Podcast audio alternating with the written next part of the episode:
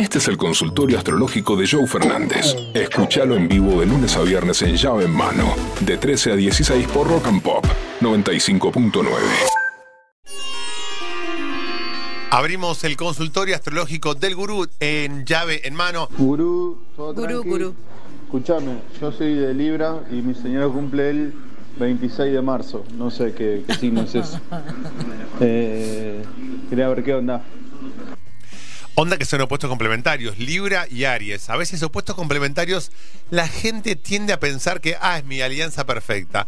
Ojo, porque opuestos complementarios es el otro tiene lo que a mí me falta. Y a veces no nos gusta tanto que el otro tenga lo que a mí me falta. Por ejemplo, en tu caso, que es Aries con Libra. Libra duda, Libra a veces le cuesta tomar decisiones y Aries va a decidir. Aries viene, decide, es avasallante, es un signo de fuego. Entonces, por ahí, por más que sean opuestos complementarios, Libra dice, che, bueno, pará, yo me cuesta decidirme, pero Aries quiere definir dónde vamos a comer, qué pedimos, dónde nos vamos de vacaciones, qué nombre le ponemos a los pibes. Déjame decidir algo a mí también. Algo, claro.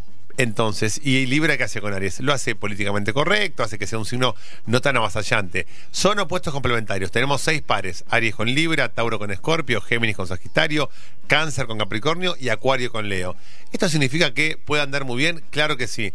Pero hay que saber que es como una ensalada esas que tienen rúcula, naranja, parmesano, queso, cebolla y nueces. Y decís, ¿qué es esto, loco? Y después la probás. Epa. Che, está buena, ¿eh? Bueno, es como eso. Hay que aprender a que te guste.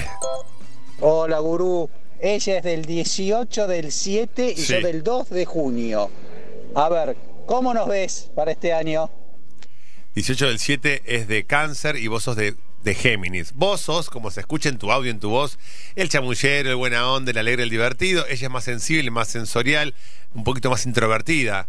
¿Qué es lo bueno de esto? Que vos la sacás de su caparazón canceriano y ella te dice, bueno, para, no es todo para el afuera, los pibes, el fútbol, la cerveza, también tenemos un momento para compartir en familia.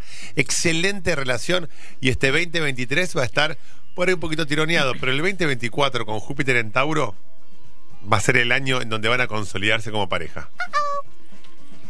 Hola, llaveros. Hola, Llavera. Escucho siempre y quería darles las gracias al gurú que hace seis meses empecé una relación con una acuariana, yo soy de Tauro y todo marcha bien. ¿Qué nos seguirá deparando el destino? Primero, vos te animaste a vivir una relación con alguien de Acuario, alguien de Tauro que es tan estructurado, tan metódico, tan ordenado, que le dé rienda suelta a un amor acuariano, está muy, pero muy bien. ¿Por qué? Porque Acuario que te da, te da liviandad, te afloja el vínculo, te hace un signo como mucho más eh, liviano, porque Tauro, Virgo y Capricornio, las tres tierras, son estructuradas, duras y difíciles de mover. Y Acuario viene a decirte, che, la vida puede ser más relajada y más fluida. Excelente relación, sigan por este camino. Y el 20, ya estamos con Júpiter ingresando a Tauro. Después se va a ir a Aries y va a volver a Tauro. Pero segundo semestre de 2023 y 2024 con Júpiter en Tauro, la van a pasar muy, pero muy bien. Soy de Leo, mujer, con ascendente en Leo, y él, Acuario, hombre, ascendente Virgo. No define y me vuelve loca. ¿Por qué no define? Porque es de Acuario. ¿Y vos por qué definís? Porque sos de Leo. La astrología una vez más nos muestra la calidad y la cantidad de certezas que tiene. Leo es fuego, va, define, tiene un, un lugar, tiene una flecha encendida que marca un camino. Acuario es aire. Acuario está regido por Urano, es lo efímero, el rayo, la luz, lo que no se ve, lo que es inasible.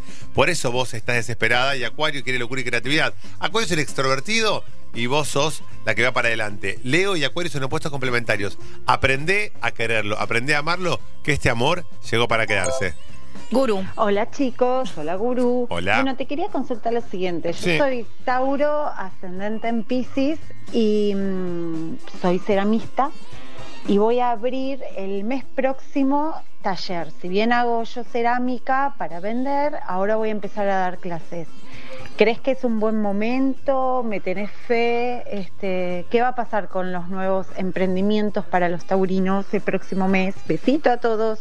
Beso grande, me encanta que llamen un montón de mujeres, que siempre Rock and Pop es una radio como bastante masculina, lo sabemos, pero eh, la verdad que la astrología le abrió a Rock and Pop un montón de oyentes mujeres que llaman y hombres que preguntan por su sensibilidad, por su astrología. Nos encanta este rinconcito de astrología en llave hermano. Gracias siempre a las autoridades de la radio que nos permiten hacer este consultorio astrológico y nos dejan fluir y que se llene de oyentes y de oyentas. A ver, es un gran año para Tauro, lo acabamos de decir. 2023 ya está ingresando Júpiter en Tauro. Júpiter es como un comodín del zodíaco. Júpiter es el, el, el, que te va a salvar siempre. Entonces, Júpiter en Tauro es ideal para qué? Para que todos los taurinos y las taurinas arranquen, inicien, generen, gestionen. Gran momento Júpiter en Tauro este segundo semestre del 2023 y todo el 2024. Metele con todo, no dudes esa hora. Y además, esa imagen de Ghost, la, ¿viste que La está, eh? sombra del amor, La sombra del amor. mío. Eso es Tauro. Disfrute, placer, cerámica. Estás recontra conectada. Dale con todo, que te va a ir muy bien. Gurú. Sí. Soy de Libra ascendente en Tauro. Y él, Escorpio ascendente Sagitario. Andamos menos 10.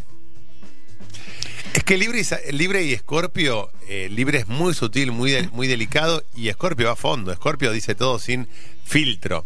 ¿Qué pasa? Libra toma todo personal, Libra piensa que eh, es, es- es demasiado sensible y Escorpio que dice las cosas sin filtro, se genera un vínculo rarísimo ahí porque eh, Libra va a tomarse todo personal, todo como que está todo mal lo que hace y Escorpio dice, no, yo no, a ver, no, no te dije nada malo, te dije solamente que, que ayer garchamos mal y que ese vestido te quedó horrible, nada más, no sé qué, qué es lo que te dije malo.